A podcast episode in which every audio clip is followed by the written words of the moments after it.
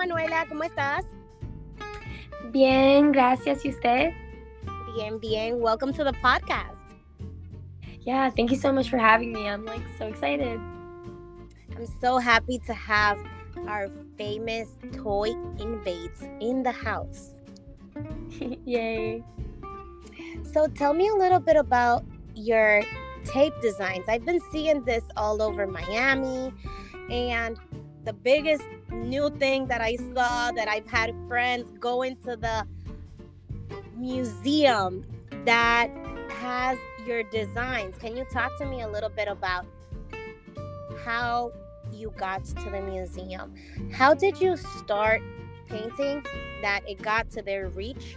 And how could any artist that is starting and upcoming their journey could know how to get reached out by people and companies or corporations that could get on that radar? Yeah, no, for sure. Um, so I guess I could start off um, with the tape design. I was just like fed up um, working. I I wasn't really happy. I was stuck in like the nine to five cycle, and I and I really always had this like urge to create, um, but I didn't really know like what I was gonna do. You know, I always painted here and there growing up, but nothing ever serious. So I one day was like, I'm gonna quit my job and I'm gonna become an artist. Like I'm gonna do this. I don't know how, um, but I'm gonna just trust in God that I like I'll figure it out. So I quit my job and I went home and I was like, I always wanted to paint my walls, but my mom never let me. So I was just like in this, I don't know, like this madness, just like something sparked in me where I just started painting all my walls, but it was just madness when I painted. It didn't really look good. So I kept thinking like how can I organize this mess? Um so I came up with this way that I made up this tape pattern onto like this mess that I made. And then I spray painted over one color. And when I peeled it it was like half madness half organized. So then it came about this like tape design thing. And I started to post it on TikTok. Like I uh I was inspired by this kid to be honest that was working at the restaurant. And he had just came from Cuba I swear like just got here, didn't even speak English. And in a matter of a week, I saw him come in, go viral on TikTok, and leave his job because now he was like getting paid and doing like all this stuff. And I was like, he could beat me to this, like, no, no, no, no, I have to, I have to. Like, I'm hearing people, you know, um, that it just takes one video and that's it. Like, their life has changed. So I recorded the whole process. And a week later, I went viral on TikTok. My videos, I mean, in total, reached over like 40 million views. Um, I gained over 65,000 followers, and it was just literally like overnight type of thing. It was real crazy. Um, so I was able to go full time. Like I swear, I swear, trust in God for the first time ever. I just had nothing to lose. I tried it all, and I, I just just said I'm gonna just do this, and I mean, you know, it sounds really good and all. I mean, it's not all rainbows and sunshine. You know, it's been a like a struggle and a battle to get to where I am today, but definitely, I mean, it just starts with just making that first crazy move.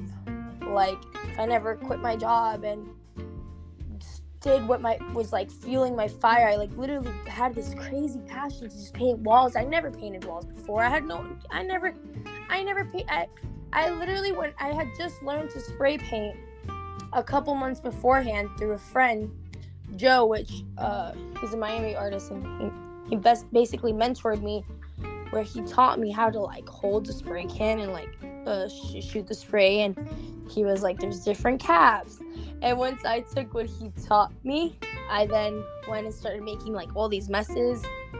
And um, I mean, it, it, people liked it. So I kept doing it, and then I mean we could go back because you started with uh, the tape question, but I mean really it started with toy, and then the tape. So toy started a couple months before the tape design. Um, I was inspired by Banksy, and I went out to the streets and I started to spray uh, my name, Manuela Escobar. Um, but people were writing over my name with this word toy.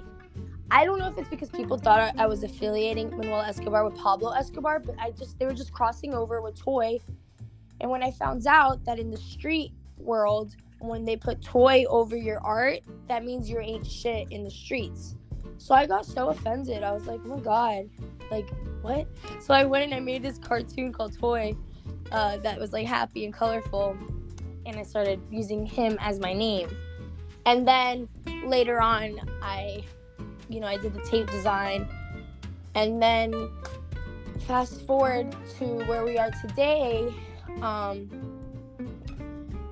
I, I, I don't know with the selfie museum honestly I went in there and I said I want to paint one of the walls, and they said I could, and they gave me the, they gave me the opportunity to. Like, I really, honestly, everything I do in my life, I just ask, and like, it's just I feel people a lot of time are scared to ask, but I don't, I don't, you know, you know, Mel, like you, you aren't scared to ask. We, you, we ask. Like, what's the worst they can say? No. No. Yes. okay, I cry. I love it. It's the dare. Yes. It's, it's a dare. Actually, people don't know how much that silly game that we played when we were kids of truth and dare, how much it influence is in life. Because if you don't dare to do things, if you don't take that leap of faith, if you don't risk it, how are you gonna know if it's gonna happen or not? No, yes, one hundred percent. And um, I mean, some of those you know jumps I've taken. I mean, they've been like, yeah, you can go paint this, and I'm like, oh shit, like what did I say yes to? But those moments, I swear, I've learned the most when I've thrown myself in these crazy projects that I swear I don't even know how I like did them, but it was just throwing myself in the fire. Really, is how I learned and got myself to where I am today.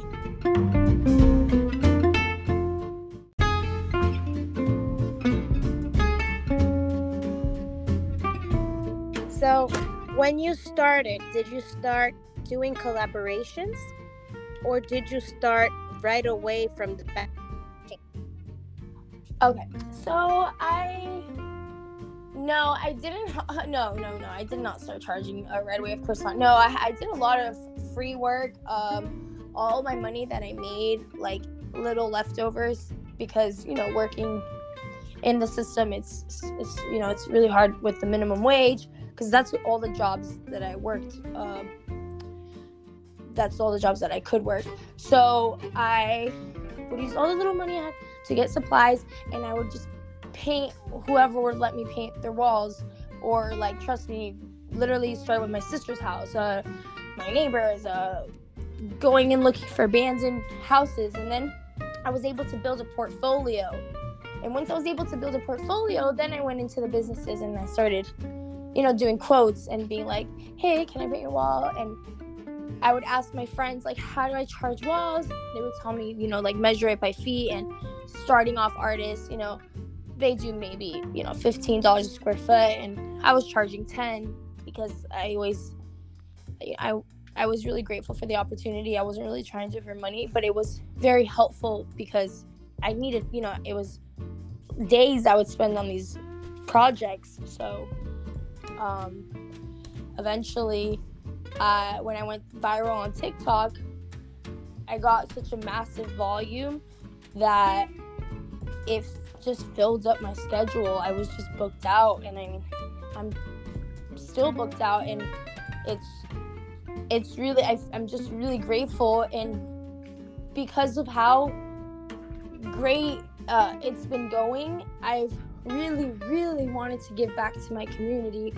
I really want to give artists the opportunity or the tools or the push they need to follow their dreams and be able to transition into full time. So I've put together these events um, in Coral Gables. I teamed up with this restaurant that I was painting live at, but I saw a bigger vision and I saw that we could fill the whole space with a bunch of artists, not just me, and have like a vendors market. But the thing about vendors markets is when I was trying to make it when I first started as an artist, it was really hard for me to find events that I could showcase at because it was like 200 $300 plus for a spot then i had to go through an application process which to me is super stressful um i didn't really have like like a portfolio or followers so that like immediately gave me anxiety because i would compare myself to all these other artists on the lineup and i immediately was just like shut down so when i finally you know i, I went through my uh, what i call my roller coasters and i like I I learned what to do, what not to do, what works at an event, what doesn't work at an event. I was like, how can I, you know, show my community how to do this? So I put these events together where I give them the space. They don't have to go through an application process. I don't charge a fee. I hire a photographer and a videographer so they can have professional content to go market themselves. I more you know i put their name everywhere so you know they can be seen and there there is no competition there is no like scared because we're all in the same boat. Like i feel when you go to these events and you have like to make up your money that you put down for a space it creates kind of like a stress and like kind of like shark vibes because you just like want to make your money back because like that's stressful to invest into an event invest your time your energy um, setting up and then you know not even make your money back. That sucks you know? That kills the energy so so i really make it a priority that the artist that vends at my event really anyone that vends any craft that they make by hand does not pay I hope in the future to be able to pay them for coming because you can't really throw an event without artists or craft makers. I agree. It's just boring. Like, what are you gonna have? I agree. it's very hard. Yeah, it's very hard because actually, you're creating something for the community, and I've been in the events for a while, and I do know for a fact that the day that I met you there was something that connected between us and we started to talk and we started to work. And when i went to your events there's something that you do that you don't even notice. The people catch your good vibe of helping the and artists that we have in common that i've met because of you. I've known how they speak volume about you. And it's beautiful to see how they refer of you giving them the opportunity to first time there was a mother of kids time to showcase at your last show. And she still says how grateful she is. First one who gave her the opportunity to get out there yes yes. Those are beautiful things that i would like to know how do you feel with all these nice people giving you comments? And the also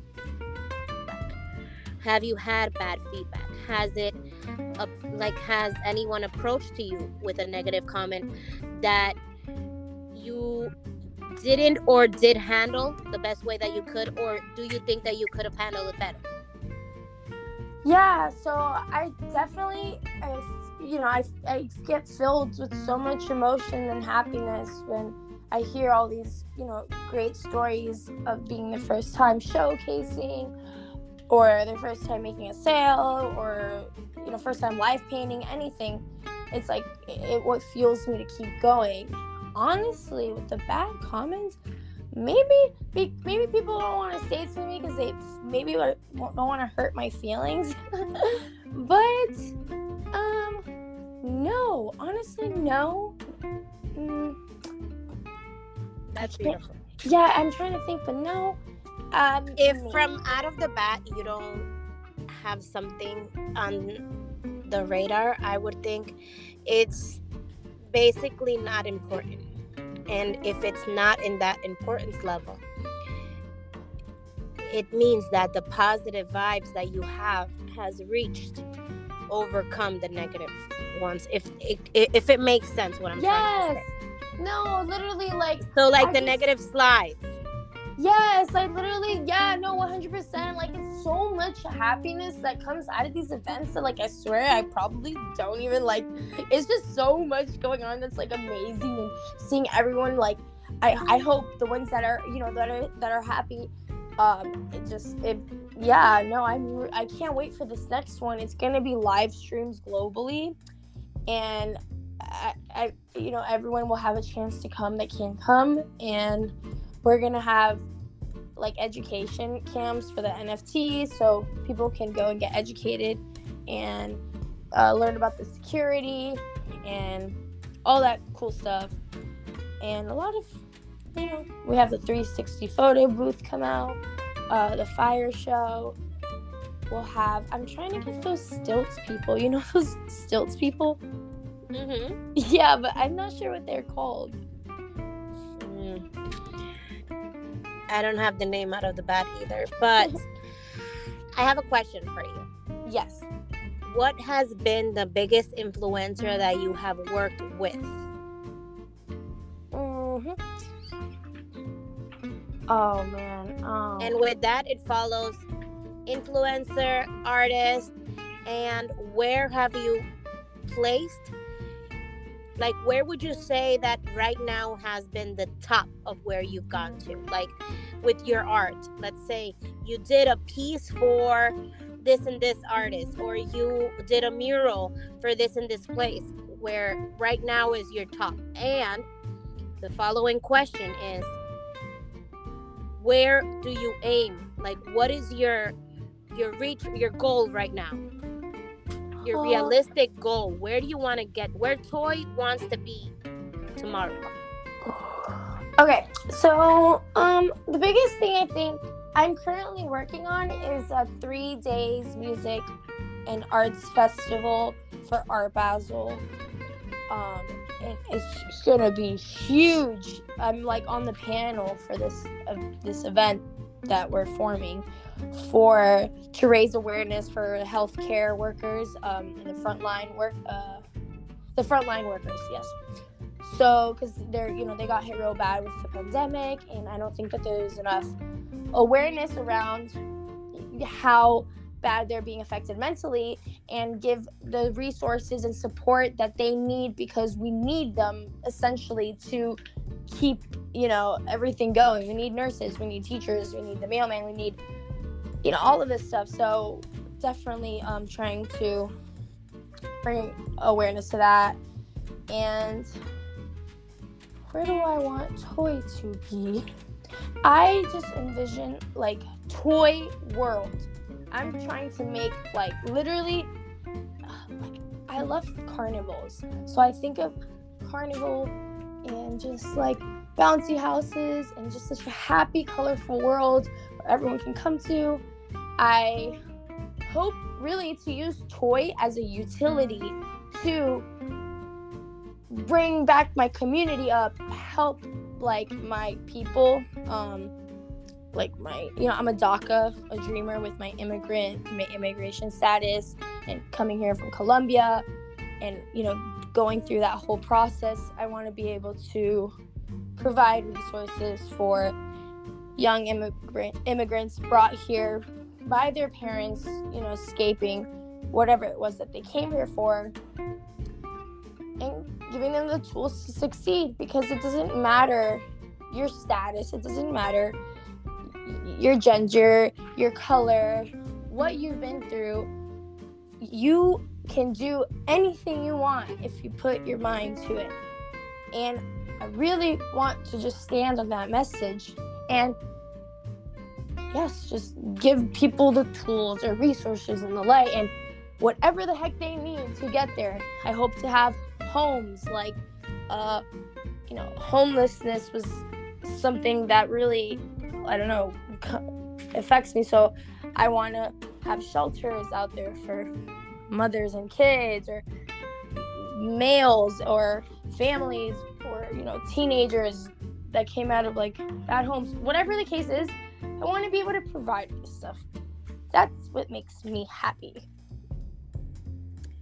I love it and i think that this is the best message where we could put a pause to it and close this episode of our podcast tonight. Manuela, thank you so much for giving me this time, allowing Arco Expo to bring you into our community.